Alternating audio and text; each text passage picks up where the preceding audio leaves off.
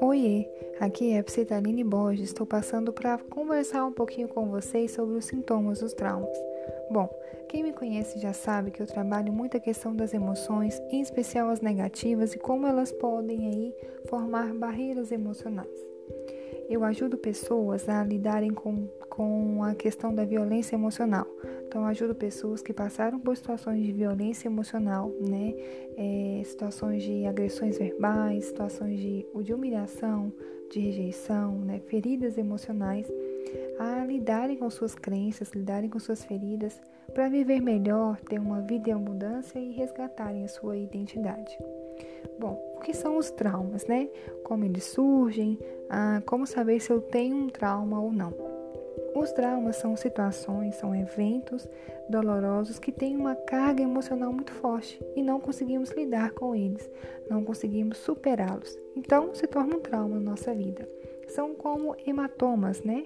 Ah, assim como temos hematomas no corpo, também temos hematomas na alma, nas emoções. Esses traumas geram muita dor e muita tensão e podem desenvolver feridas emocionais. Ah, como saber então se eu tenho esses traumas? Primeiro é se em sonhos ou em pensamentos eu fico revivendo, remoendo demais esses traumas.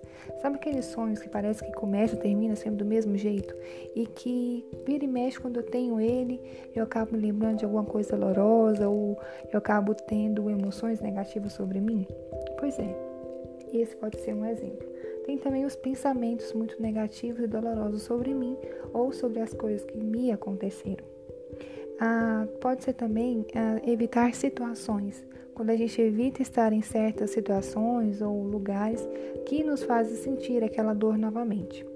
Ah, pessoas que têm também uma hiperagitação são muito agitadas, né, impulsivas, pessoas que têm aí uma resposta muito exagerada, muito medo, muito, muita angústia, muita ansiedade, explosões né, de raiva, de medo, de choro. Tem a insônia, essa dificuldade para dormir. Pode ter também o isolamento, o afastamento do convívio social, uma hipervigilância. Sabe aquela sensação de que o tempo todo algo ruim pode acontecer? De que o tempo todo alguém pode vir e machucar? Né? Essa sensação de ter que estar sempre em alerta, sempre com a guarda levantada.